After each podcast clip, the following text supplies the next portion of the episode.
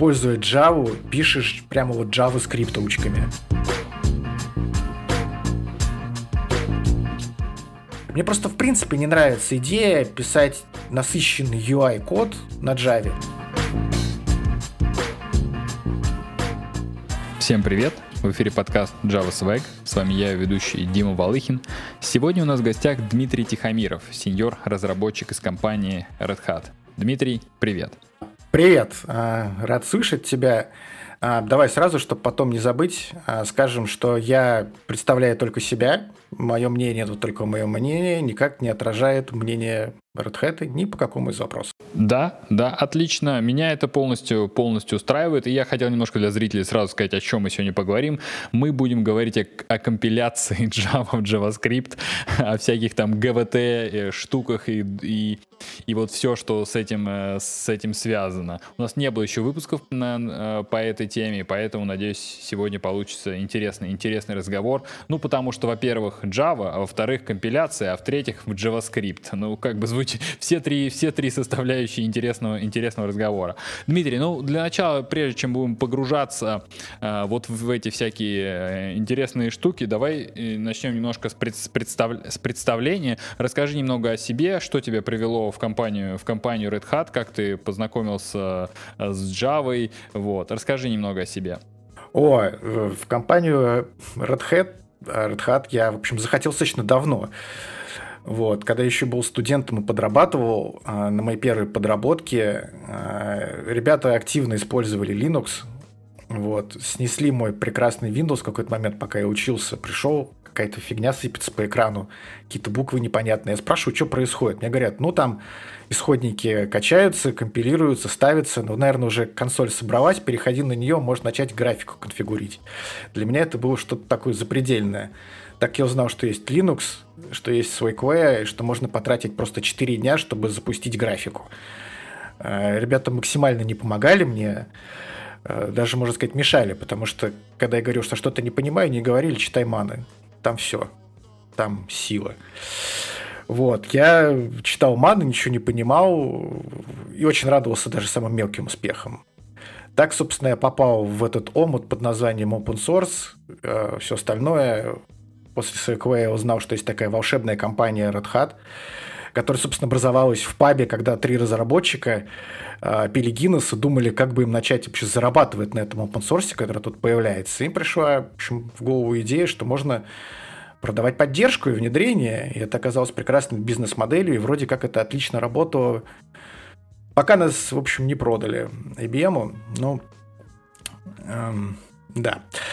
Вот. И потом, через некоторое время, я уже начал активно, собственно, работать со всякими там серверами и прочими штуками. Много лет я, э, в общем, сидел на FreeBSD, разворачивал сервера на основе этой операционки, она мне дико нравилась. Но, в общем, потом по случаю я узнал, что, оказывается, в Москве есть Э, Red Hat, что можно сходить даже поучиться, даже какие-то сертификаты сдать. В общем, я никогда не был особенно фанатом сертификатов, но мне хотелось пообщаться с этими волшебными людьми. Так я попал, собственно, в компанию Inventa, поздавал там всяких э, экзаменов, стал инженером, и там через несколько лет у меня возникла мысль, собственно, э, почему не попробовать покоммитить? Э, мне понравилось несколько проектиков, это покоммитил, а, вот. И мне сказали, что, в общем, вполне себе можно попробовать пойти к нам работать. У нас в Чехии есть офис. Давай пособеседуемся, посмотрим, что будет. Я пособеседовался и в 2015 году уехал а, работать в Red Hat, Брно. Но попал в проект, не связанный абсолютно никак с компиляцией в JavaScript там и прочим. Попал работать над Whitefly и э, JBoss и апом. Это, собственно, джавовские сервера приложений. Мне там очень нравилось. В общем, работа была классная, дико интересная. Шикарная команда, в общем, прекрасные профики. А, но к этому моменту я, общем, сильно увлекся уже ГВТ. Мне очень нравилась сама идея запускать э, джавские приложения в вебе, э, причем так, ну, по-настоящему приложение, прямо там с какой-то бизнес-логикой серьезной, э, там, с какими-то там, невероятными вообще возможностями по сравнению с тем, что тогда, в общем, в основном в вебе все было. Это был год, в общем, наверное, 12-й, 13-й, что-нибудь такое. Вот, я начал общаться с ребятами из проектов, которые были связаны так или иначе с ГВТ. Туда-сюда покоммитил. И году в 18 когда, собственно, Google а, понял, что ГВТ им больше не нужен, что все идеи себе исчерпала, стал вопрос в Red Hat, что делать с теми проектами, которые а, очень активно развиваются на основе ГВТ в Red Hat. А, пару слов о том, что такое ГВТ. ГВТ это не просто компилятор Java в JavaScript, это очень большой фреймворк, в котором есть какое-то запредельное количество компонентов, и виджеты всевозможные, причем такие достаточно на сегодняшний день уже не сложные, но тогда были достаточно продвинутые. Это не самая большая не самая важная часть. Там очень интересный а, слой технологий. Например, а, очень удобно сделанное по тем временам, я говорю, по тем временам, сегодня уже все поменялось. Это так называемый GVT-RPC, когда общем, есть возможность передавать достаточно сложные объекты коллекции с сервера на клиента, с клиента на сервер, который автоматически маршрутизируется. Такой, ну, в некоторой степени, наверное, такой препротобаф. А, и да, кстати, команда, которая, собственно, это разрабатывала в Гугле, она потом, по-моему, и протобафа касалась. Вот. Есть очень э, классно сделанная там, например, интернационализация, которая для нас очень большая проблема на сегодня, я потом скажу об этом, это важно. А, да и просто э, ГВТ был таким нишевым не ниш, нишем, наверное, не очень верно сказать, но он был основой, на котором строились другие э, очень интересные фреймворки, как, например, Вадин, который сейчас просто сверкает и сияет, очень известный фреймворк. Был еще такой очень неплохой фреймворк JXT, а, который делался компанией Sencha. Был Smart GVT, был Red Hat а, шикарный Dependency Injection фреймворк, который назывался Red Hat RI. Тоже можно рассказать, потому что я в итоге переписал его самостоятельно, только уже для другой технологии, которая называется а, Джекл, он же G2CL, это следующий этап развития а, в Гугле, идеи о том, как мы компилируем Java в JavaScript. А, да, и вот со всеми этими наработками в какой-то момент я начал делиться с своими коллегами, и мне сказали, знаешь, вот здорово, что ты работаешь над CRM приложений, но у нас есть проблема. Нам нужно что-то делать с тем обилием наших внутренних приложений, которые написаны на ГВТ. Google сказал, что ГВТ все. А давай как-то будем искать пути, возможности, куда двигаться дальше. И я начал заниматься а, всей этой тематикой и начал думать, как же нам мигрировать с ГВТ, вот, собственно, этот вот G2CL. А, я думаю, что я могу рассказать немножко, что такое G2CL.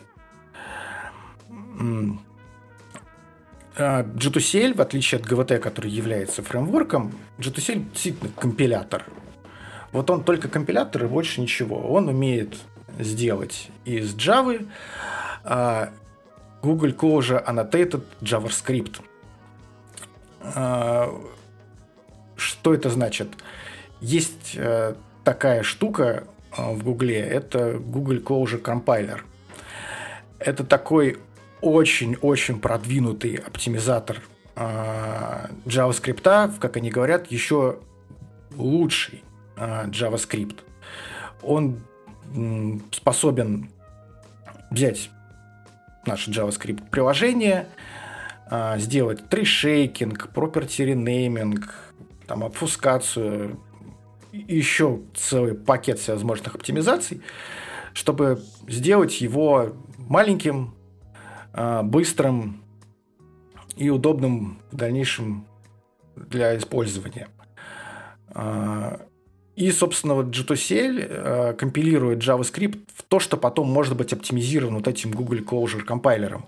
Как Google говорит, э, все это богатство используется в их э, сервисах, как э, Gmail, Docs, Slides, там, календар и так далее. То есть это то, что действительно у них сейчас работает на проде и работает очень-очень активно. Одна проблема с этим. Это все разрабатывалось для того, чтобы использоваться с Bazel. Фанатов Bazel, надо сказать, не очень много. А, система достаточно сложная в освоении.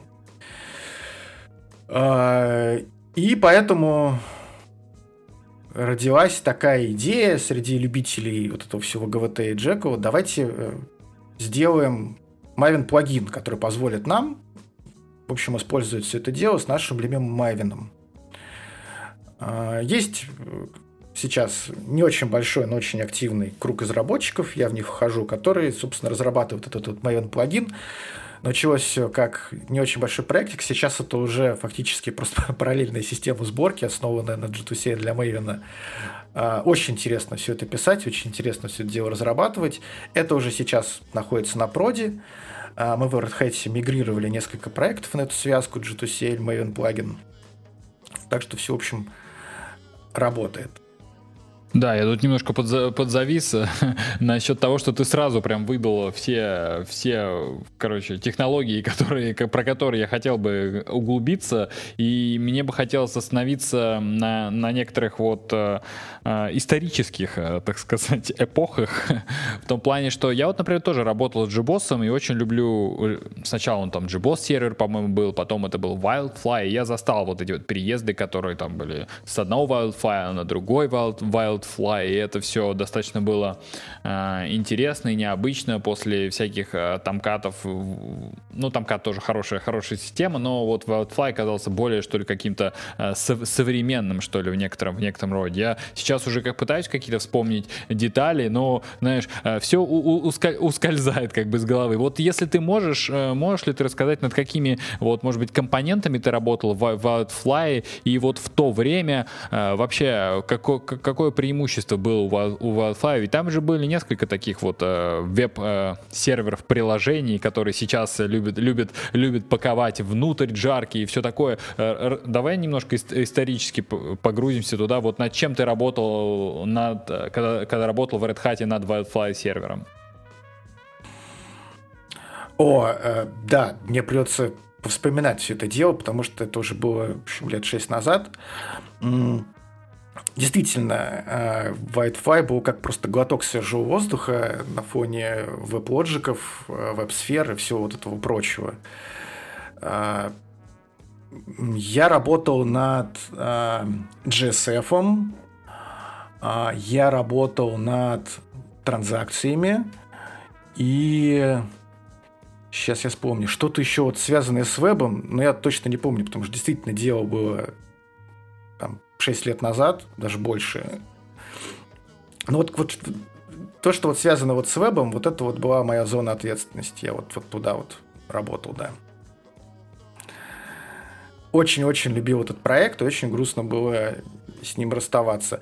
И да, сейчас все достаточно сильно поменялось. Сейчас уже у нас Quarkus, а, такой наш мейнстримный проект, а, который, в общем, мы считаем конкурентом а, Спринга. Хотя, конечно, по, по популярности Spring сейчас, в общем, абсолютно обгоняет все, что только вообще возможно. Но Quarkus мне очень нравится. Я его использую. А, например, в своем а, порте Quake 2 а, я использую в серверной части именно Quarkus для того, чтобы мультиплеер работал. Очень хорошая такая штука. Ничего себе, порт Quake 2, ты имеешь в виду а, знаешь, так, как бы говорили-говорили, появилась еще одна большая тема для следующего выпуска. Расскажи сразу, пока не забыли, что за порт Quake 2? Да, а когда м- передо мной стала задача, куда мигрировать с ГВТ, а, собственно, самым логичным решением м- оказалось попробовать мигрировать на вот этот вот новый а, компилятор а, из Java JavaScript гуглевский, который называется что сели или Jekyll. Я буду путать, постоянно говорить то так, то так, потому что консенсуса нету и контексты сложно переключать. Проще с кэша брать. А, и чтобы проверить, что вообще в принципе вся эта идея как-то может взлететь, а, я просто в свое свободное время решил взять GVT-шный а, порт Quake вот, и сделать, э, собственно, порт его в G2CL. Очень интересно было, очень классно. Такая ну, то есть, во-первых, я просто большой фанат Quake. Мне очень всегда нравился Quake 2, Quake 3, это мои любимые игрушки были. Мне очень хотелось чем-то таким поработать. И вообще, в принципе, посмотреть изнутри на все эти игровые движки. Это же вообще отдельный мир. Я его никогда в жизни не касался. А так пришлось, в общем, с исходниками поработать. Посмотреть, как это сделано. А, месяца два я, наверное, свободное от работы время работал, работал, смотрел. И в итоге, да, у меня получилось прямо вот настоящий Quake 2 в браузере. Мультиплеер, с друзьями можно погонять. Э, северная часть на Кваркусе, то есть прямо можно в нативные образы компилировать. Круть. Очень-очень был рад. К тому же в изначальном порте были проблемы со всякими стрейф-джампами, там, рокет-джампами, фуллскринами и прочим. Тоже все это пофиксил, текстуры пофиксил. В общем, было безумно интересно работать. Я с этим потом пришел э, обратно на работу, сделал презентацию. В общем, всем очень понравилось. Говорят, о, как быстро, какой маленький размер. Давай, давай двигаться дальше, сказали мне. Так я получил зеленый свет, чтобы продолжить разработку. Ну, а получается, что вот еще ты вкратце рассказал, что вот G2CL, э, вот он как бы выходит э, из э, GVT. То есть я, я правильно понимаю, что изначально в GVT был тоже какой-то компонент, который отвечал за вот транспайлинг вот этого всего в, в JavaScript, а потом, ну то есть когда GVT подзакрылся, как бы из вот этого G2CL, как бы вот компонент э, был вытащен из этого, из этого большого WebKit фреймворка. Так это или не так? Да, все исключительно и ровно так. А, действительно, а, в G2CL, а, вернее, в GVT был достаточно серьезный слой эмуляции Java, и этот э, свою эмуляцию он фактически перекочевал, как был в G2CL. То есть э, все, э, все, что связано с эмуляцией всяких там коллекций, объектов, там, всего остального, фактически в G2CL э, наследовано из GVT. То есть один в один прямо взято. Вот. И в отличие от GVT, G2CL не содержит в себе ничего, собственно, кроме вот этой вот эмуляции и компиляции в JavaScript. Поэтому достаточно сложно мигрировать иной раз GVT-приложения, потому что они очень сильно завязаны вот именно на этот подход GVT-шный, как мы строим приложение, как мы используем модули, как мы используем какие-то там внутренние классы, хелперы и прочее, оно обычно в GT-приложениях очень сильно сидит. В g все этого просто нету. Это фактически только компилятор. Поэтому приходится писать, приходится писать какие-то свои библиотеки, что-то портировать из GVT в g Уже достаточно большой как бы, слой все этого дела сделан, но, в общем, работа еще, еще продолжается. А тогда уровень эмуляции взят из GVT. Потому что группа та же самая. То есть это те же самые разработчики, которые разрабатывали ГВТ, они потом, собственно, поняли, что им не нужно все это дело тянуть, что им достаточно просто отрезать все ненужное, потому что ГВТ, по сути, а, был написан для той реальности, когда на дворе был там 2008-2009 год, когда, в общем, из веб-фреймворков только jQuery был популярен, а хотелось очень, хотелось очень писать большие веб-приложения, и Google очень хотелось вот Gmail сделать, да, и потом этот опыт каким-то образом еще использовать в своих других проектах. Так, собственно говоря, ты родился. Угу. А вот ты говоришь, что иногда употребляешь слово эмуляция, а иногда вот прям компиляция. То есть я правильно понимаю, что изначально GVT было прям эмулировалось? Ну, то, есть то, что ты пишешь на Java, оно как бы код, э, то есть он не компилировался он в JavaScript. Вот что, вот что происходило в GVT и что сейчас происходит в G2CL? Можешь ли ты рассказать? А, Ну, собственно, это и есть примерно так. То есть а, у нас есть какие-то а, Java-объекты, допустим, там какие-нибудь array-листы там и прочее. А, они ровно так же компилируются в JavaScript. Просто с точки зрения меня как разработчика, который пишет джавовское приложение, мне не нужно думать о том, как это в дальнейшем будет из Java преобразовано в JavaScript. Каким образом там мой array-лист будет сделан только на основе каких-то JavaScript массивов. Это вот то, что мы называем эмуляция. А компиляция, собственно, это преобразование вот этого же промежуточного кода, который мы из Java перегнали в Go уже на этот JavaScript, уже, собственно, в тот JavaScript, который будет исполняться. Поэтому, когда мы говорим про уровень эмуляции, мы говорим про то, что когда мы пишем программу на Java, мы используем весь тот опыт и все те объекты, которые, с которыми мы привыкли работать в нашем Java мире мы не думаем про то, что это в дальнейшем будет запускаться в браузере. Ну, то есть я правильно понимаю, если говорить по аналогии Java, то Java у нас компилирует сначала там типа в байткод, байткод потом исполняется. А тут получается, что мы компилируем, ну типа э, преобразуем в какой-то intermediate representation сначала в какое-то что-то, а потом это что-то, которое как бы общий такой мета-язык, мета-язык о том, что написано в компоненте, мы уже как бы преобразуем в настоящий, в настоящий язык, в, в настоящий как бы low-level э, язык типа JavaScript. Да, ровно, собственно, так и происходит. G2CL внутри себя, э, собственно, создает Intermediate Representation, из которого можно компилировать не только в Java, например, а еще и в Kotlin и WebAssembly. Э, просто конкретно в нашем случае мы хотим запускать приложения в вебе, поэтому мы компилируем их в JavaScript. Угу. Понятно. А вообще, как оно, что поддерживается? Ну, то есть, я имею в виду, что сейчас же Java бежит и развивается просто там э, не семимильными шагами, а просто там этот релиз трейн ускорился в несколько, в несколько раз. Какая версия поддерживается и а, то есть какие, какие фичи и вообще есть ли какие-то сложности с, с поддержкой? Это очень хороший вопрос. А, поддерживается Java 11, а, Java 17 на горизонте. Там действительно много фич, их еще предстоит добавить. А по поводу фич, тут проще сказать, что не поддерживается. А не поддерживается, естественно, Reflection, потому что никакого рефлекшена в JavaScript, в JavaScript нету, поэтому, собственно, рефлекшена нету. И это была для меня очень большая проблема, когда я писал Dependency Injection Framework, а, который был э, имплементацией э, Jakarta CDI. И, собственно, вот когда мне нужно делать field injection, это было большой проблемой.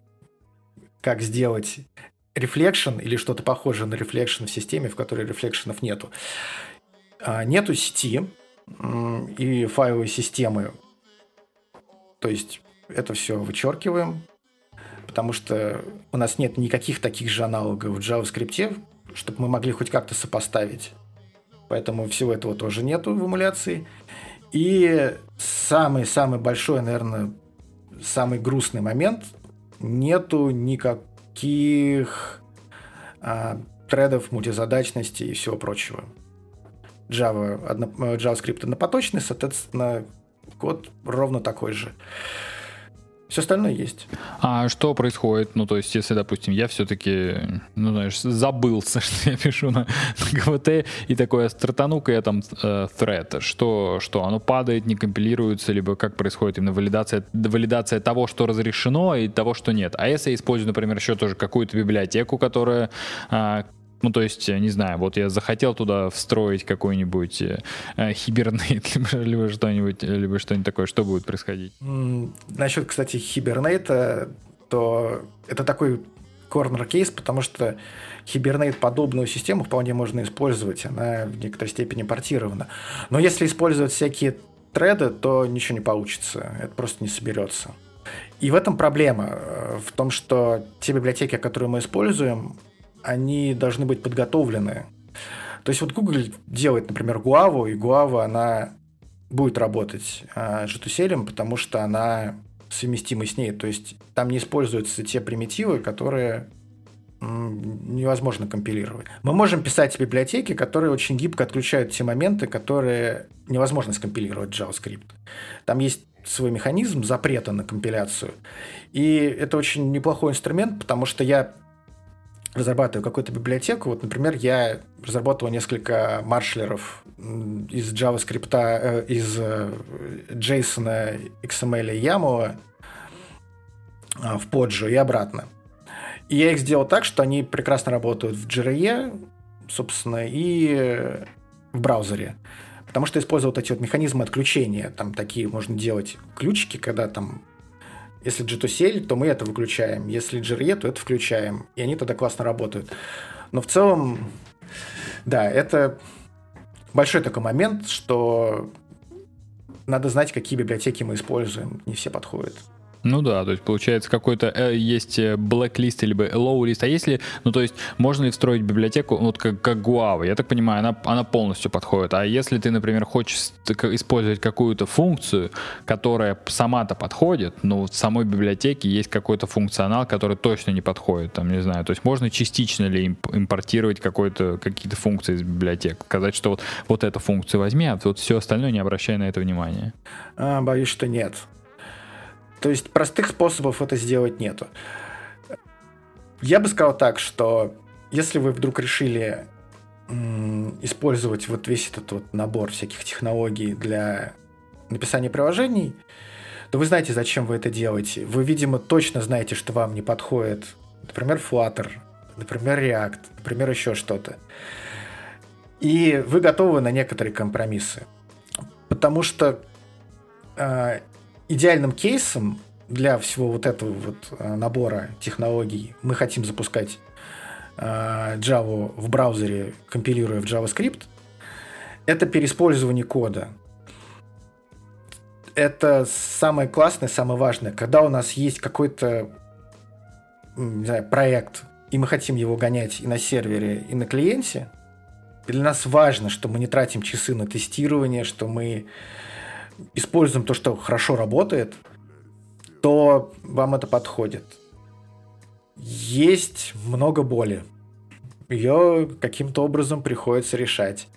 И то, что больше всего доставляет, это, конечно, отсутствие поддержки любых библиотек. Они должны быть готовы, они должны хотеть дружить с нами. Тогда все получится. Да, я понял. Ну, э, ты за... меня сразу несколько, несколько вопросов. Ты затронул тему вообще React, React и Flutter. А я еще спросил про такую штуку. React, Flutter, это, конечно, все хорошо, но для этого есть другие подкасты. В нашем подкасте я вот спрошу про Kotlin мультиплатформ, потому что они примерно решают, ну, не то чтобы такую же задачу, может быть, немного другую, но все-таки пересечение некоторые есть. То есть идея того, что ты пишешь вот такой shared код, и это все на поверх э, GVM, то есть React React и Flutter, они не по JVM, а у нас тут как бы JVM и Java, JavaScript и, компиля, и компиляция, и шеринг кода. То есть не смотрите ли вы параллельно на вот Kotlin мультиплатформ, и ты еще сказал, что, например, вот эти компоненты могут э, компилироваться в Kotlin, а Kotlin может, наверное, компилироваться еще во что-то уже, не знаю, сейчас может ли или, нет, но, наверное, какие-то части точно, точно могут. Может быть, давай поговорим про это и сравним вообще, в чем, в чем разница разница этих подходов и не как бы не сойдутся ли они в каком-то ближайшем будущем, либо не ближайшем будущем, либо наоборот э, разойдутся. Вот какое твое мнение э, по этому поводу? Это очень хороший вопрос. И я хочу заметить, что мне трудно быть, честно говоря, прямо адвокатом того, что я делаю целиком и полностью, потому что я знаю о том, сколько есть минусов, проработав с этим много. И я хочу сказать, что если вы действительно хотите э, сегодня начать писать вот такие вот проекты, то Kotlin мультиплатформ, наверное, будет лучшим выбором. В защиту э, G2CL хочу сказать только то, что по нашим бичмаркам внутренним он все-таки делает код чуть-чуть меньше, чуть-чуть быстрее. Но я бы сказал, что эта незначительность не настолько будет вам важна, если вы не Google, у которого там килобайты все на счету, что, наверное, а, и, конечно же, желание писать на Kotlin, то, наверное, Kotlin мультиплатформ будет самым классным решением. И действительно, а, то, что а, G2CL умеет компилировать Java в Kotlin, в том числе это желание Гугла переиспользовать весь тот массив кода, который у них написан на Java, с Kotlin. Их ключ – это переиспользуемость. Если мы потратили тысячи и тысячи человек на разработку, еще больше на тестирование, то проще все это дело скомпилировать в Kotlin, продолжать гонять там, чем писать заново. Собственно, мы в Red Hat исключительно из таких же самых соображений не переписываем все на TypeScript, хотя очень хотелось бы, или еще на что-нибудь, а пробуем все это дело переиспользовать, а, портируя приложение с GVT на а, G2CL. Так что, так что Kotlin мультиплатформ это будет, наверное, правильный выбор. Чем больше экспертности, тем меньше уверенности в том, что ты двигаешься правильным путем. Угу. Ну, э, вот еще ты сказал то, что, наверное, правильный выбор, но все-таки Почему? Ну, то есть я еще раз, э, давай, давай, может быть, мы еще проитерируемся по этому вопросу. Ну, то есть производительность я понял. Шеринг коды есть и там, и там. А, потому что просто технологии достаточно, э, достаточно старые, вот, и этот GVT и G2CL несет с собой, как бы, знаешь, э, и то, тот код, который писали еще наши, наши прадеды, а Kotlin все-таки начал, начался намного позже, уже стоя как бы на головах более, более молодых. То есть Kotlin мультиплатформ платформ как-то стоит больше уже, там, не знаю, на, на, на уровне там Дарта, Флаттера, что-то такого. Вот. Э, вот давай еще поретерируемся по минусам, почему все-таки не стоит, э, не стоит брать э, что-то что другое. Я думаю, тут много причин, но я бы сказал, что а, самое важное, самое, наверное, главное, это очень маленькое комьюнити. То есть людей, которым вообще все это надо, не очень много.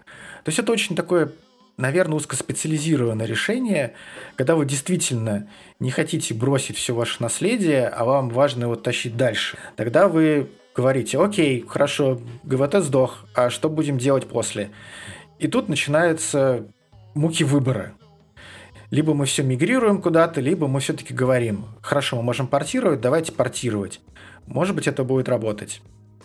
Да, чаще всего это работает. Но тем не менее, Open source комьюнити, в котором мало людей, это боль. Потому что все приходится делать самостоятельно, мало желающих что-то помогать, э, у всех свои дела, тащить все это дело тяжело. В общем, тут Kotlin выглядит почти как самое идеальное решение. Все-таки молодая платформа, очень популярная, куча людей и куча ресурсов, которые вкладываются в разработку. Каким бы ни было бы замечательным то решение, которое делаем мы, но я бы все-таки ставил на массовость. Потому что много энтузиастов. Это значит, что быстрее появляются библиотеки, быстрее фиксятся баги, да и просто в Дискорде огромное количество людей, которые помогут тебе. Так что да, Kotlin. Угу, интересно. Количество, количество людей, видимо, решает. А давай еще тогда вот а, мы, ты быстро проговорил про ГВТ, что вот, например, у ГВ, э, Gmail написан там календарь, у Google написан тоже на ГВТ, но потом в какой-то момент э, э, Google отказался, отказался от него, либо забросил разработку, вот, и как бы оставил всех тех, кто подхватили вот эти вот проекты Google как бы без без любимого фреймворка. Как ты думаешь вообще, почему Google решил, ну то есть э, на какую технологию как бы он мигрировал и что послужило тому, что, что вот ГВТ как бы закон, э, за, за, начал потих, потихоньку идти на спад как проект. Ведь э, я понимаю, что есть и другие проекты, которые, которые как бы вот поверх него образовались. Вот ты сказал Вадин, там Экст, фреймворк, вот, но все-таки такое ощущение, что э, как бы пик, пик и популярности этого фреймворка уже была уже в прошлом. Давай, может быть, если Да, если, если у тебя есть, э, есть какое-то вот мнение по этому поводу, что, э, что как бы на, на что мигрировал Google и почему он в какой-то момент отказался от такой, от такой технологии? Что, что изменилось, что ГВТ стал как бы непопулярен и потихоньку уходит э, в прошлое? Просто прошло его время, так с технологиями тоже бывает. А, но если в деталях, то можно вспомнить, что было 10-15 лет назад. Это огромное количество несовместимых с собой браузеров, тот же Internet Explorer и прочее. GVT отлично решал эту проблему. Он позволял делать нам сборки а, под конкретный браузер. И фактически, э, скомпилировав GVT-приложение, мы получали 4, 5, 6 JavaScript для каждого браузера. И, собственно, GVT отдавал именно ту версию, какой браузер запросил. Это позволяло решить проблему со всеми этими несовместимостями очень удобно. А почему Google решил бросить GVT? Мне кажется, что они в какой-то момент поняли, что им просто незачем тянуть огромный фреймворк, с которого они используют, в общем, совсем чуть-чуть. Google так часто делает. Эм, действительно, когда мы работаем с какими-то гуглевскими технологиями, нужно быть готовыми в какой-то момент к тому, что они скажут, нам это надоело, пожалуйста, мы это open source, продолжайте развивать дальше. Так что с GVT ровно то же самое произошло. В какой-то момент просто Google потерял интерес к этому. Они взяли то, что им было нужно, и сделали это лучше. Так они сделали G2CL. Они сказали, мы хотим компилировать. Вот то, что вот связано с компиляцией, вот Java в JavaScript, и там, взаимодействием а, между Java и JavaScript кодом нам нравится, это сделано классно. Мы это будем продолжать использовать дальше в наших продуктах. Google заявляет, э, что это можно почитать на их гитхабовской страничке G2CL, что G2CL используется все так же для, для Gmail, календаря, календаря, доксов и так далее. То есть это им было важно, они это оставили. У них э, очень дорогая разработка, потому что куча ресурсов тратится на инженеров, куча ресурсов тратится на тестирование, поэтому если что-то можно переиспользовать, они это переиспользуют. И они ровно так и поступили, они выбросили то, что им не нужно, зачем им э, тратить деньги своих инженеров на фреймворк, который они практически не используют. Google так не делает. Вот, поэтому часть команды ушли разрабатывать Flutter, часть команды пошли делать G2CL. И, по-моему, с Flutter у них получилось просто. Да, мне тоже так кажется, но вот тоже Flutter был какой-то тоже такой, знаешь, знаешь, э, вторая эпопея был тоже какой-то пик, вот у них там были разработки еще их платформы какой-то там, операционной системы, которая был, в которой Flutter был там как основной язык для, для UI. И после... Фуксия.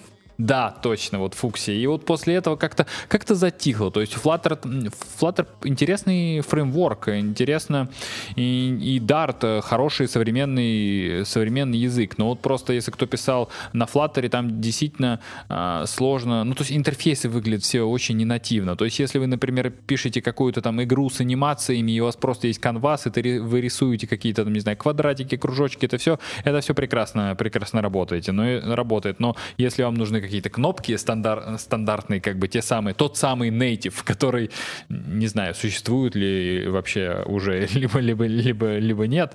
Э, ну, э, к тому, что он все еще такой Flutter э, тоже какой-то нишевый, нишевый фреймворк. А хотел узнать, что, что сейчас используют. Ну, то есть, вот если мы пишем на G2CL, то есть э, в GVT все-таки там есть компоненты. В компоненте ты там описываешь компонент, кнопка, компонент, там, вставляем в другой компонент, компоненты туда-сюда. А вот G2CL ты говоришь, что это просто вот такой транспайлер, как бы Java, JavaScript.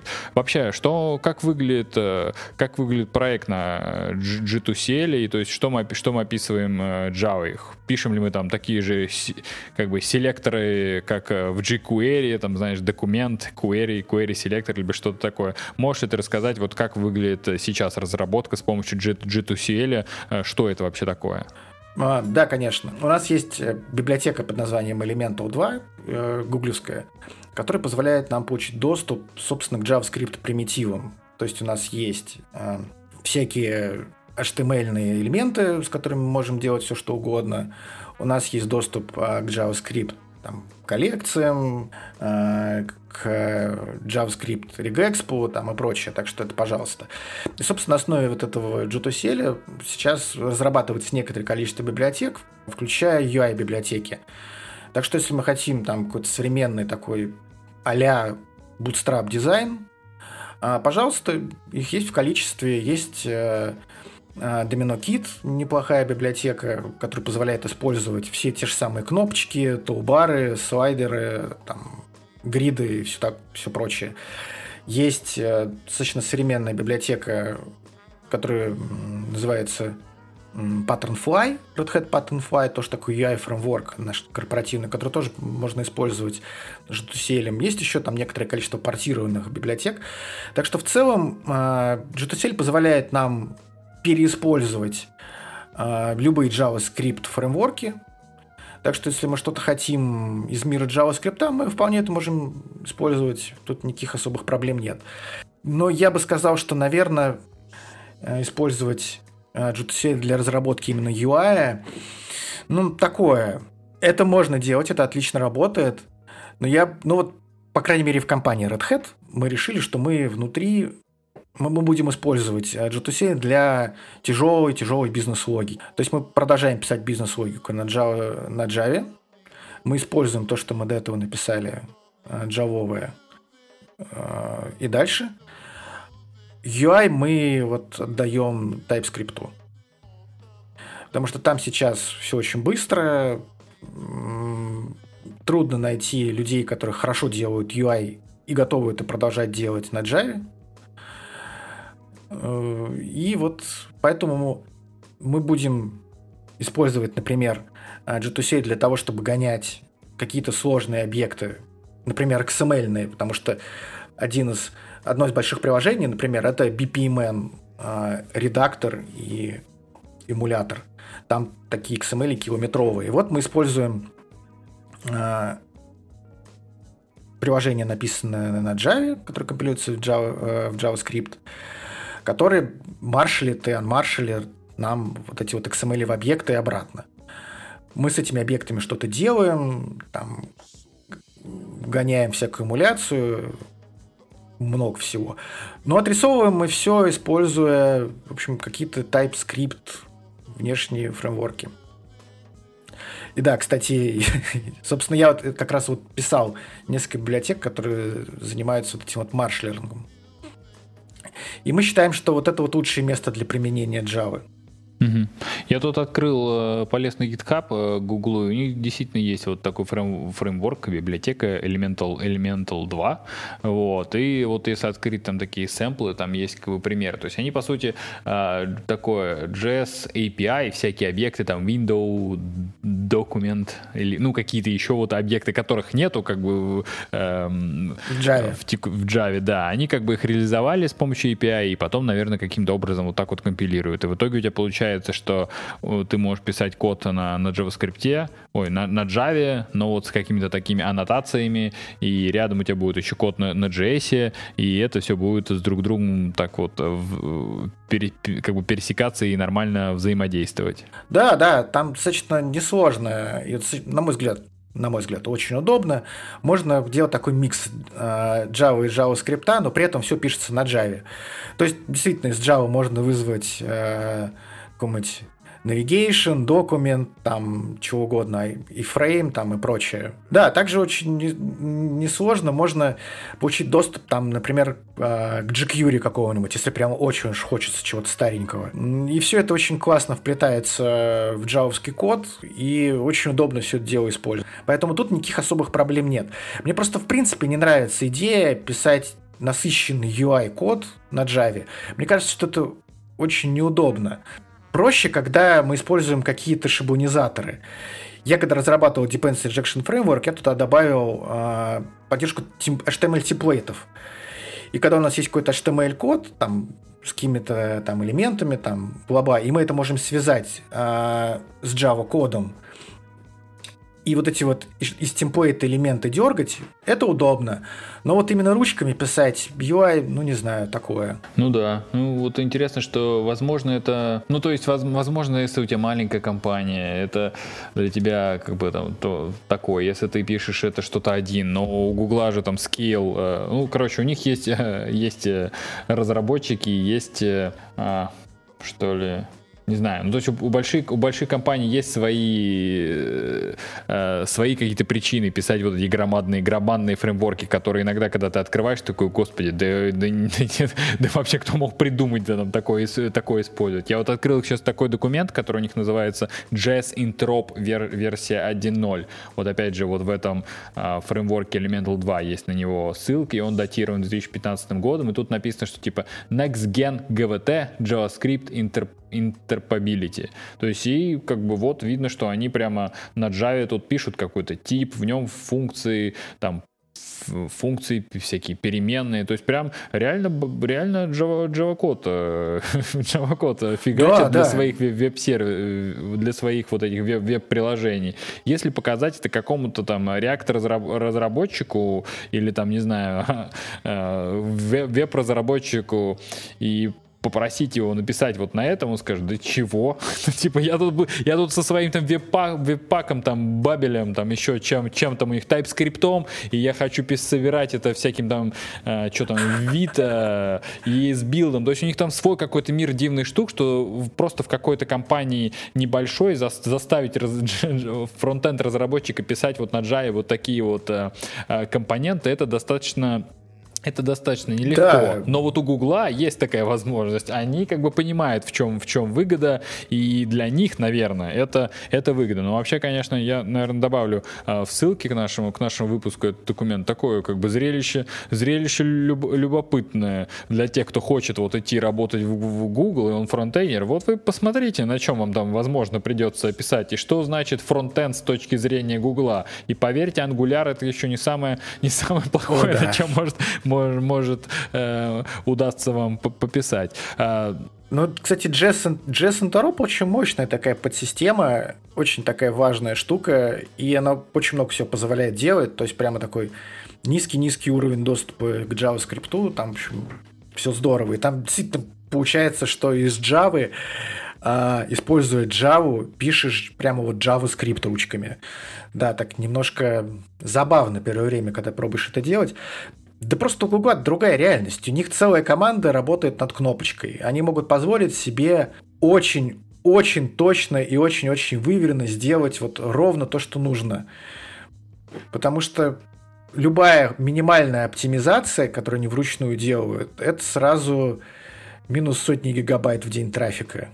Поэтому для них это супер важно. А любой маленькой команде, да, мне было бы забавно посмотреть на человека, который пишет на TypeScript, ему сказали бы, знаешь, давай попробуем то же самое, только на Java. Думаю, после NPM он бы сильно удивился Мэйвину, и тем более Байзу.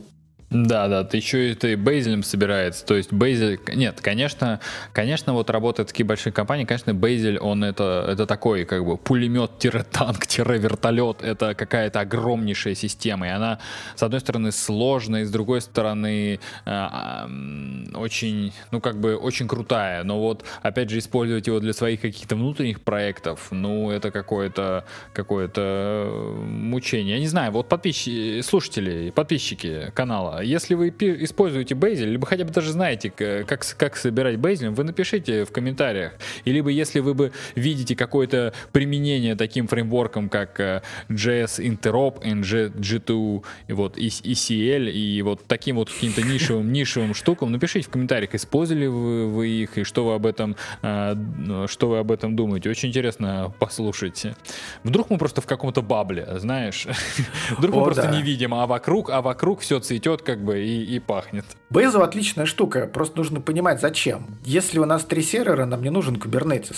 Вот здесь примерно то же самое. Если у нас home какой-то маленький проект, пет-клиника, нам, в общем, Bazel не нужен. Нам, возможно, вообще не нужна никакая система сборки. Но если у нас большой проект, и мы действительно, ну, прямо вот монорепа, то, пожалуй, Bazel тут впереди планеты всей. А, мы пытались сделать монорепу включая Java и прочее на основе NPM. В общем, такое. Была у нас такая инициатива. Так что, наверное, когда большой проект и действительно такой уровня корпорации, то Bezel будет работать. В остальном, конечно, это боль. Я много работаю с Бейзом, и я могу сказать, что до сих пор не чувствую себя комфортно. А вот у вас э, G2CL, ты начал говорить о том, что он там собирается Бейзелом, и вы начали пилить там плагины, например, к этому G2CL. Да, мой плагин у нас есть, да. Расскажи, как вы как вы это сделали и вообще есть ли какие-то с этим сложности? И, ну, то есть э, Смотри, вот у меня есть, например, хочу я написать э, Hello World, ну, как бы в мире веба. Что такое Hello World в мире веба? Ну, я не знаю, кнопка и input. Вот, и хочу я использовать Java, Java 2CL. Вот как будет выглядеть проект с использованием вот этого Maven плагина, какой мне код надо будет написать на Java. Я понимаю, что мы в подкасте, и тяжело объяснить, э, как мы пишем код, вот, вот так вот без доски и без э, редактора, но давай, но давай попробуем, чтобы у слушателей появилось представление вообще, а что это, что это такое, и может быть действительно кто-то возьмет и попробуют? О, это очень несложно. Достаточно просто сгенерить а, примитивный проект из мейвиновского Jevin Maven плагина архетипа, и все. То есть фактически это будет обычный Maven проект, в котором будет просто а, Java класс, и все, и в нем будет э, DOM Global Document add button Hello World. То есть вообще ничего сложного. Чтобы его скомпилировать, нужно будет просто сделать Maven clean package, вот. И на выходе у нас будет э, JavaScript и индекс HTML, чтобы все это дело запустить. Также можно будет э, использовать э, режим для разработки, который делает hot reload наших всяких фиксов. И без остановки проекта позволяет нам просто перезагрузить страницу, посмотреть, что уже поменялось после того, как мы что-то новое сделали. Так что в этом плане ничего особо такого сильно отличного от того, к чему мы привыкли в Java в общем, нету. Те же самые пакеджи, те же самые модули. Единственное, что я рекомендую делать мультимодул э, Maven проекты. Э, ну, так называемый реактор э, Maven про проекта, да. Потому что это просто немножко быстрее работает. А так вообще никаких отличий нету. Те же самые тесты гоняем, пишем на G-Unity нашим любимым. В общем, ни, ни, ни, никаких таких прямо вот революционных изменений, в общем, нету.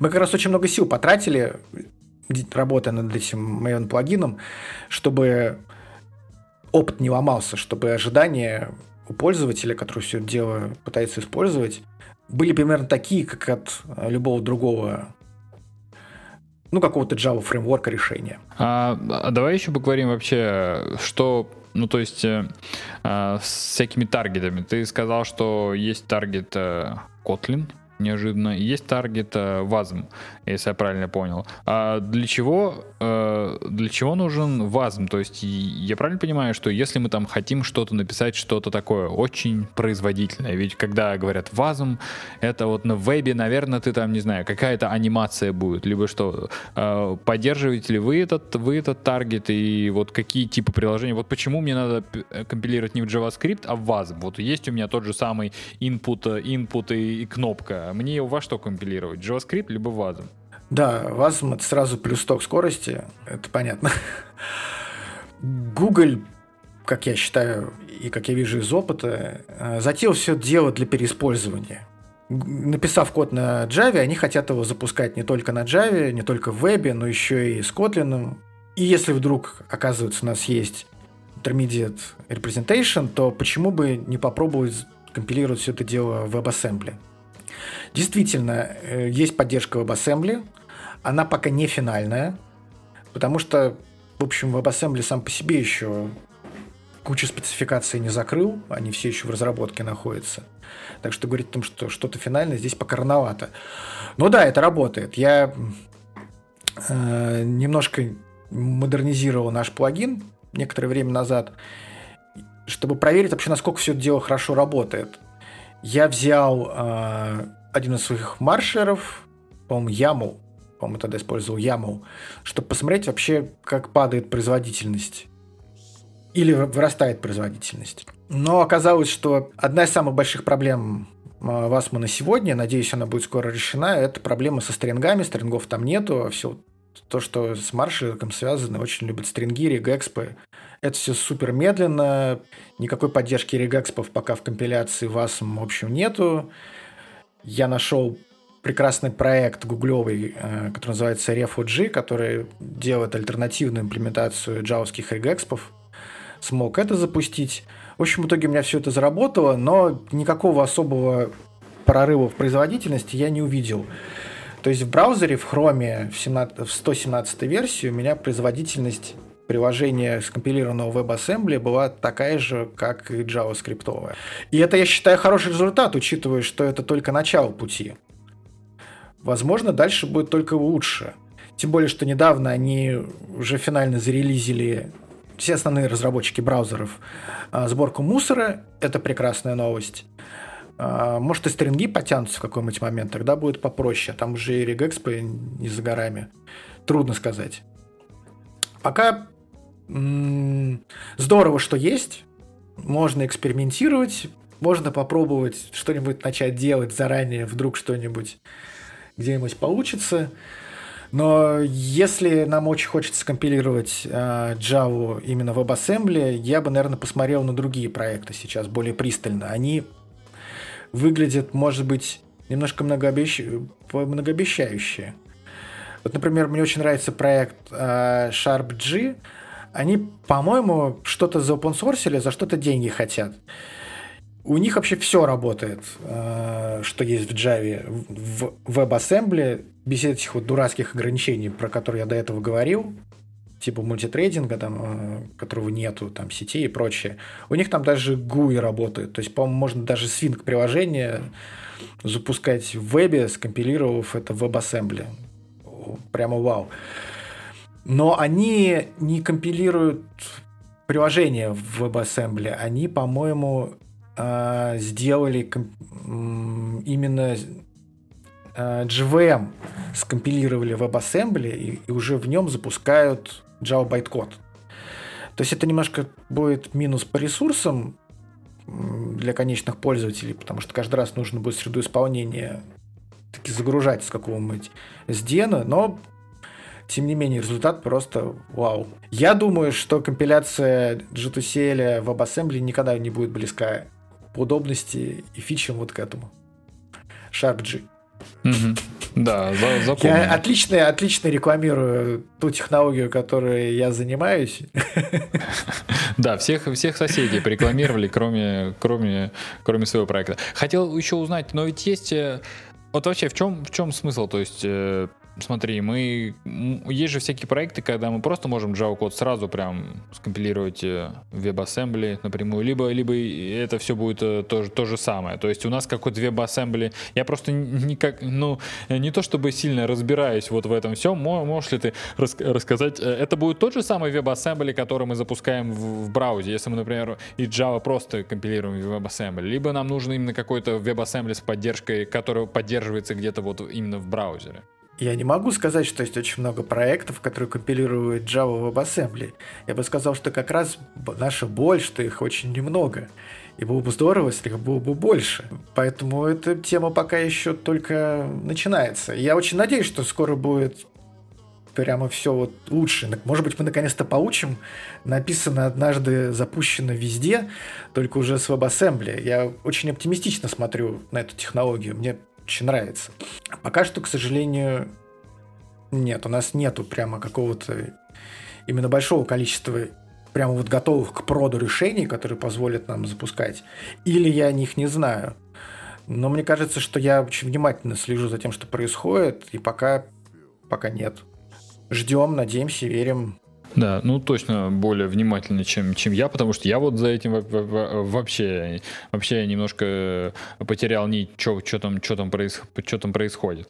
Хотел еще узнать о таком проекте, который а, я на него натыкался не то чтобы недавно, достаточно давно, и TIA VM. TVM, вот, да. И это, TVM, да. да. То есть это такой проект, в котором, э, насколько я понимаю, туда э, там основной контрибьютор это просто один, один человек. И, в общем, и, э, и проект достаточно крутой. То есть он делает да. почти что то же самое, что делают, э, что делают другие проекты с большой командой людей. Если ты знаком с этим проектом, не могут немного да. рассказать, чем он, чем он отличается от G, G2CL и вот этого Sharp, Sharp G. Вот в чем, в чем его идея. Да, TVM классная штука.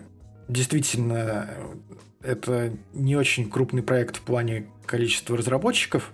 Насколько я помню, хотя я могу ошибаться, а, главный maintainer аффилирован с ребятами из Kotlin а, и чуть ли не он им помогал всю вот эту с мультиплатформы делать. По-моему, да. TeaVM тоже умеет, кстати, компилировать э, WebAssembly. Вот это вот классная фича. Вообще, TeaVM очень мне нравится как проект. Э, я бы сказал, что, наверное, основное отличие от J2CL, что для компиляции им не нужны сорсы, они используют байткод. И это очень здорово, потому что G2CL использует э, Eclipse GDT для того, чтобы парсить исходники. Им нам нужны именно исходники для того, чтобы потом это все дело превратить в JavaScript. А, и это минус. Собственно, потому что вот исходники должны быть совместимы. Ну, не то, что совместимы, они GTCL должен уметь с ними работать, там не должно быть каких-то классов, которые мы не умеем э, компилировать или не поддерживаем. TVM избавлен от этого недостатка, он позволяет байткод использовать. И если этот байткод может быть преобразован в JavaScript, то все будет здорово.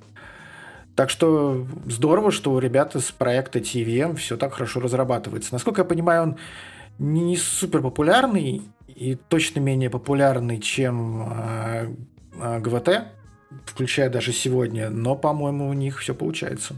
Да, ну вот точно не настолько популярный, э, насколько хотелось бы, но вот у них на сайте написано, что TVM build fast modern web apps in Java, a powerful tool for Java developers who want to develop web application without the, the difficulties of JavaScript development stack. Э, интересно, вот правда ли, что это без difficulties of JavaScript development stack? Правда, не надо будет вообще погружаться в это? Либо все-таки, либо все-таки в какой-то момент придется. Я не очень хочу э, какие-то минусы и критику давать про... Ну, не то чтобы конкурирующий проект, потому что, по сути, у нас конкуренции никакой нет, у нас у всех свои странные ниши, в которых мы пробуем не сдохнуть. Но в целом... Скоро уже, да. Но в целом а, любой такой вот какой-то фреймворк, э, обычно у себя пишет, что мы быстрые, классные, проблем нет. Много проблем везде. Всегда, когда мы, ну, тоже, наверное, нехорошо так говорить всегда, я скажу, очень часто, когда мы пытаемся совместить две супер разных технологии, у нас на стыке возникает огромное количество каких-то проблем. И тут очень важно понимать, сколько нам это стоит. Готовы ли мириться мы с этими минусами и что мы получаем. Если готовы, то да, вперед. Если нет, то надо на что-то другое смотреть. Поэтому у TVM тоже есть свои особенности, но если их хорошо знать, то их можно обойти заранее. Отличный проект. Угу. Да, и вот если нас слушает каким-то образом э, автор этого проекта, либо кто-то знает э, э, автора этого проекта, то... Он русскоязычный, его можно позвать. Да, передавайте ему передавайте ему привет и приглашаем его в подкаст. С удовольствием бы обсудили такой а, классный проект. Мне кажется, нужно, нужно, нужно звать именно вот таких вот э, людей в наш, в, наш, э, в наш подкаст, чтобы уже мы поговорили о, вместе о том, чем он хорош и о чем он, о чем он плох. Вот. А, супер. Спасибо, спасибо большое. Очень здорово мы погрузились во все эти, во все эти штуки. А, как ты а, вот ты видишь э, вообще будущее вот этих вот э, компайлеров, э, ну, с появлением типа TypeScript, с появлением всякого, ну, веб, все более и более модерновый, веб все более и более, на нем э, все меньше difficulties of JavaScript stack, на нем все меньше вот этих вот именно сложностей, которые, э, которые э, с таким упорством пытаются преодолеть Java-разработчики, э, Э, затаскивая свою любимую Java просто куда, куда, куда ни, по, ни попадя. То есть на, насколько ты видишь э, вообще будущее этого всего и куда это все идет в том плане, что сходится ли это все к пути э, шеринг, шеринг общего кода, как в Kotlin мультиплатформ, либо это будет какая-то общая штука, общий какой-то знаешь, таргет, все мы компилируем вазом, вот, Эм, давай, может быть, как-то, не знаю, пофантазируем на, на, тему того, что будет, что будет через 10 лет, э, чтобы потом через 10 лет, э, э, кто прослушает наш подкаст, как бы громко-громко посмеялся. Все было не так, чтобы они сказали. Давай пофантазируем с удовольствием. Я думаю, что ниши останутся нишами. Есть очень узкий спектр задач, где все это действительно работает. И не вижу причин, почему бы должно было совсем исчезнуть. Но в целом мне очень нравится идея, когда у нас все запускается на каком-то таком супер низком уровне, типа VASM, но при этом мы используем огромное количество языков, которые могут компилироваться в VASM, и потом миксим все это дело на уровне этих VASM модулей друг с другом. Я тут ниже каких-то особых проблем, и, по-моему, это супер классно. Когда мы можем писать на Rust, на Go, на Java, на TypeScript, главное, что мы какие-то выставляем опишечки у наших модулей наружу, которые мы можем друг из друга дергать.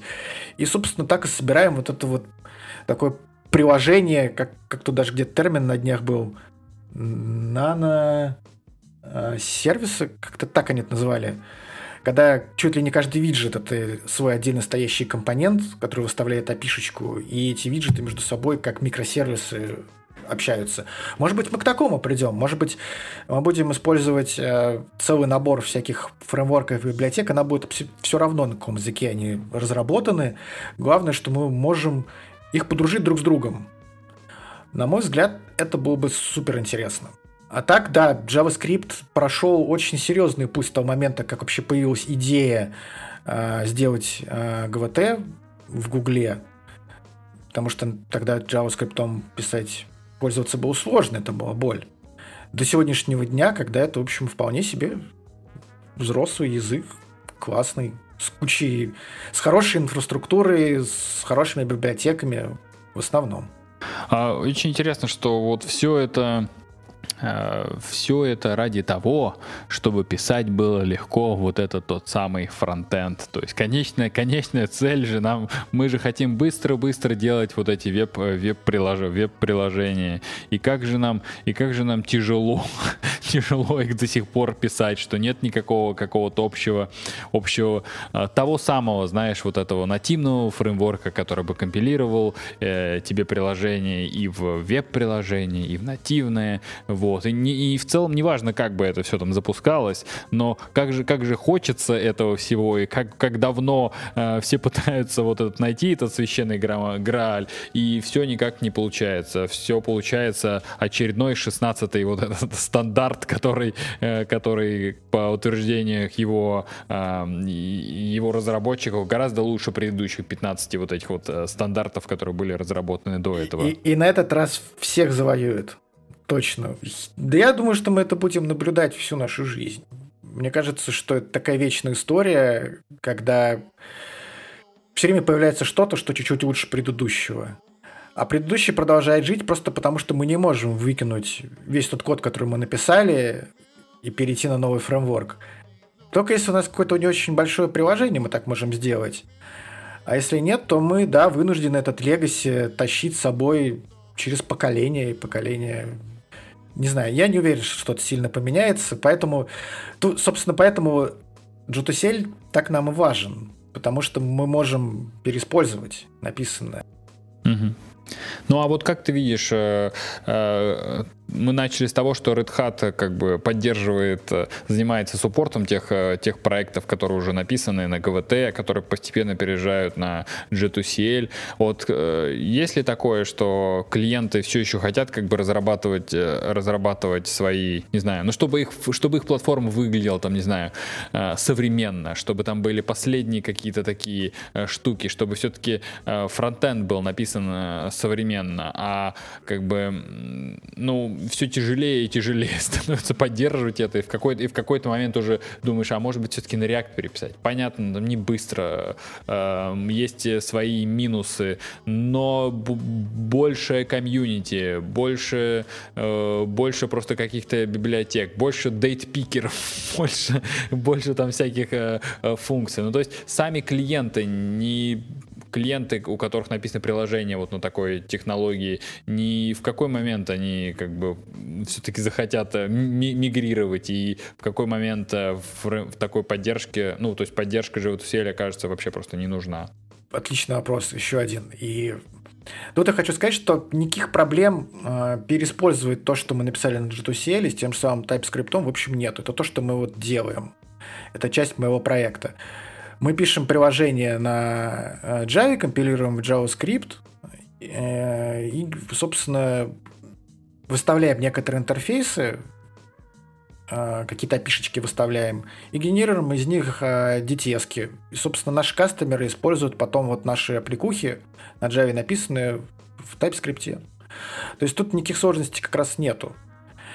Поэтому мне как раз очень нравится вот эта вот идея, что если у нас есть какая-то кучерявая бизнес-логика, что-то реально такое сложное, здоровое, и мы любим писать такие приложения на Java, у нас хороший опыт тестирования, нас устраивает инфраструктура, мы можем писать их на Java. А потом, скомпилировав JavaScript, можем нашим кастомерам это все дело переиспользовать из TypeScript в том же самом React. Это то, куда мы движемся. Так что я тут не вижу никаких проблем, это вполне работает. Угу. Классно, классно.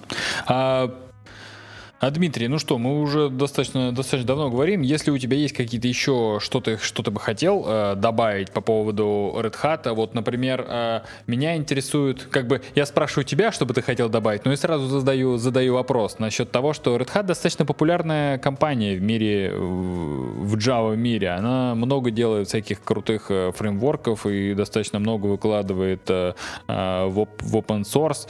Э, хотел тебя спросить, все ли ты так еще как бы excited по поводу будущего компании Red Hat. Э, excited это а, англицизм, я должен сказать, воодушевлен ли ты все еще работая в Red Hat, ты уже работаешь там такое долгое-долгое время, и не изменилась ли культура, культура компании, которая как бы важна все-таки, вот эта идея, что мы делаем все и выкладываем open source, ведь э, Red Hat э, славится своим open source. Ох, хороший вопрос. Я хочу сказать, я начну издалека. Я хочу сказать, что когда я в 2015 году пришел в Red Hat, я еще застал тот шикарный дух настоящих вот этих вот гиков, как Столман, для которых пилить какие-нибудь Bin 25 лет это вот прямо самое главное, самое важное в жизни которые вот горят именно вот этой вот идеей тотального open source везде, которым не нужны деньги, а хочется писать код и все остальное лишнее. Это потрясающе интересные люди, и я счастлив, что мне некоторое время удалось поработать с ними рядом. Ну, сейчас в целом в мире происходит, на мой взгляд, серьезная трансформация IT. У нас тут кризис, все режут непрофитные всякие статьи, всякие проекты. Тем более Red Hat был продан IBM, это не могло не сказаться ни на культуре, ни на стратегии, ни на приоритетах, э, которые, конечно же, изменились. Э, вопрос, хорошо это или плохо для Red Hat, это трудно ответить, потому что важно определить критерии, что хорошо для Red Hat, а что плохо. Если с точки зрения денег, то новые приоритеты, которые теперь у Red Hat, наверное, правильные, потому что они позволяют зарабатывать больше денег. Если с точки зрения open source, то, наверное, не очень, потому что история про тот же CentOS оказалась, в общем, такой не самый красивый, наверное. И я не думаю, что эта история последняя. А можно вот э, вкратце для тех людей, кто не в курсе и, возможно, кто-то из слушателей тоже не знает эту историю, можно ли какое-то краткое, знаешь, э, краткое содержание этой истории и твое какое-то личное, личное отношение к этому, обзор, обзор на эту историю, чем, чем ну, то есть, э, вот, ревью твое. Я, я постараюсь избежать именно личного отношения, чтобы потом у меня не было проблем на работе с нашим legal департаментом. Но вкратце, э, э, был супер популярен как э, свободная бесплатная пересборка Reva, Red Hat Enterprise Linux. Самый популярный, корпоративный, там, суперстабильный, надежный продукт Red Hat. Собственно, одна из дойных коров Red Hat. И Linux по дефолту, ну, собственно, везде. От инфосиса там, до медицины и прочего всего. А, ребята начали пересобирать, используя возможность, дарованную GPL, а, из RPM. Так родился CentOS. Он стал супер популярен, не надо платить Red Hat никакие в общем, деньги, можно пользоваться всеми плюшками. В какой-то момент, э, когда Red Hat был на супер большом подъеме, команда, которая делала CentOS, была взята к нам на борт, и они продолжили делать то же самое, только в стенах Red Hat. Все очень радовались, что как здорово. Для толстых котов у нас есть Rail, за поддержку которого они платят огромные деньги. А если мы хотим у себя в облаке развернуть какой-нибудь хороший, удобный Linux, чтобы он был надежным и гарантированно обновлялся, всякие патчи приходили безопасности, там, уязвимости и прочее, то CentOS. Но потом в какой-то момент, примерно год назад, Red Hat, чуть больше даже, наверное, Red Hat решил изменить свою стратегию, и проект CentOS был очень серьезно переработан, так что фактически изначальные э, цели идеи проекта э, были убраны. И, в общем, CentOS больше нет. Хотите стандартный, вернее, хотите стабильный, безопасный Linux, покупайте поддержку RHEL. И это вызвало достаточно, скажу так, серьезное удивление э, в кругу э, сторонников open source и любителей э, CentOS.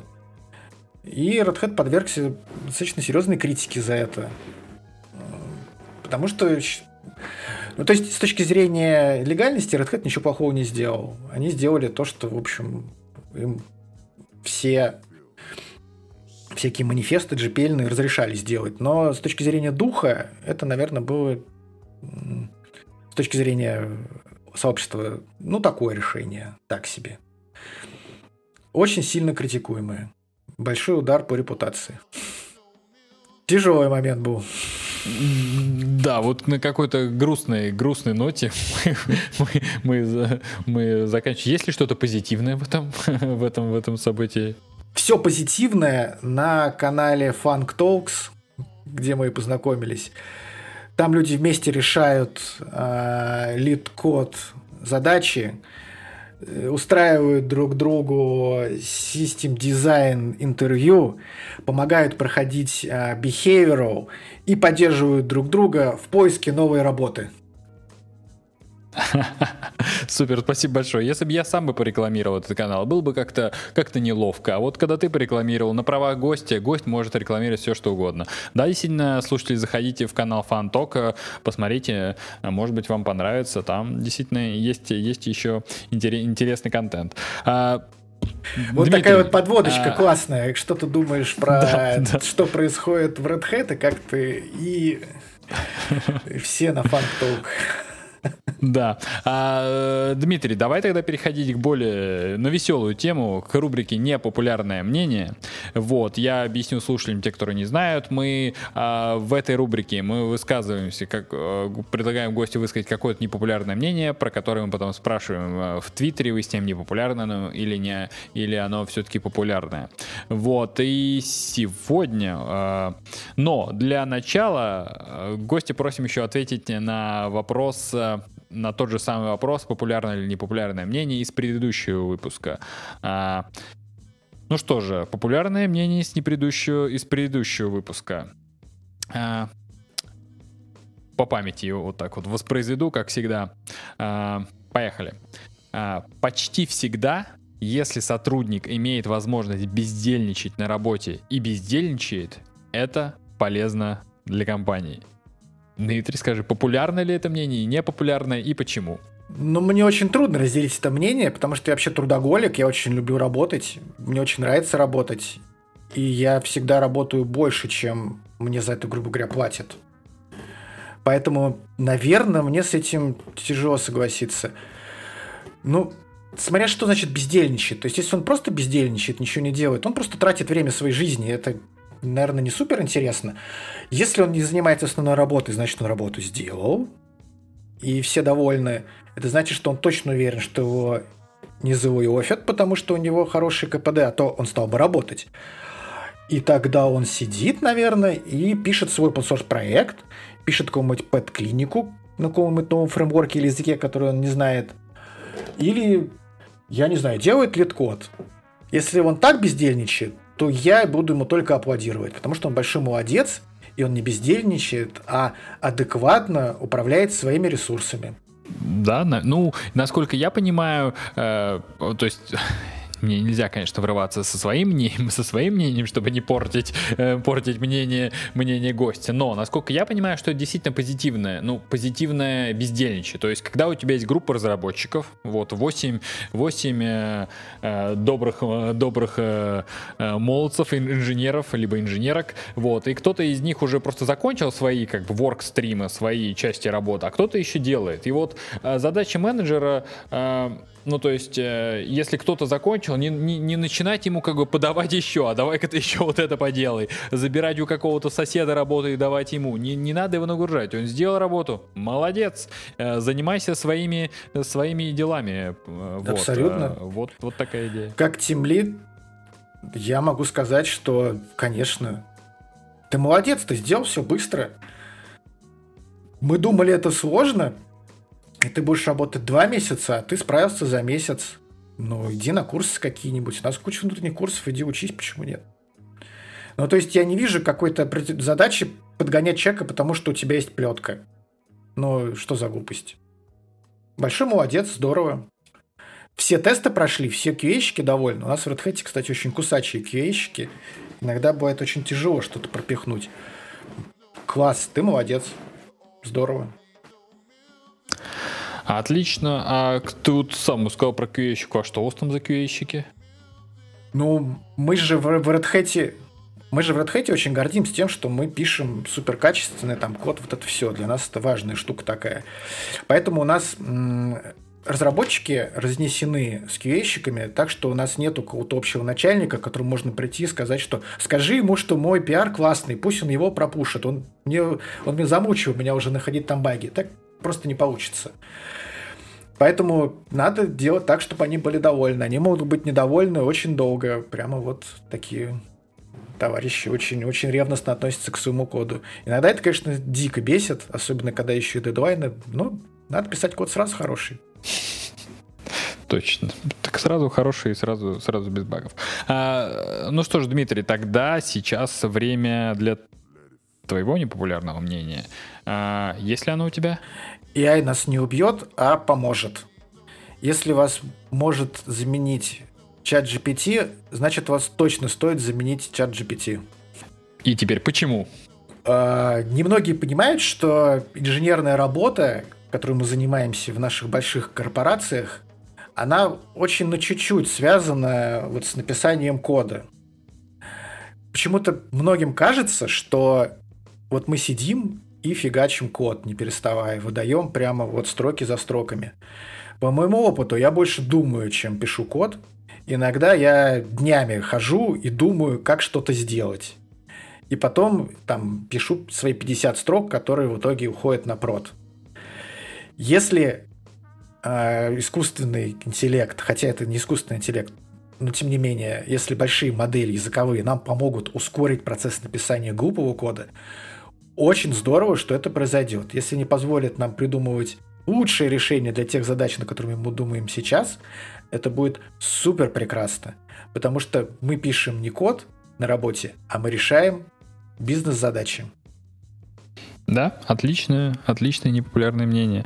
Э, ну что же, будем постепенно завершать. Э, Дмитрий, еще раз э, спасибо тебе большое, что пришел, спасибо, что от, от, отозвался и сам предложил как бы темы, на которые, которые интересно поговорить, и о них действительно интересно поговорить, потому что не так-то много специалистов, кто готов, кто готовы проговорить, почему, что произошло с ГВТ и что такое G2CL. Отличный получился Java Java выпуск до мозга и костей без вот этих вот э, всяких там голенгов. Э, ну, немножко Котлина, ну, потому что мы любим в этом подкасте тоже Kotlin очень-очень сильно.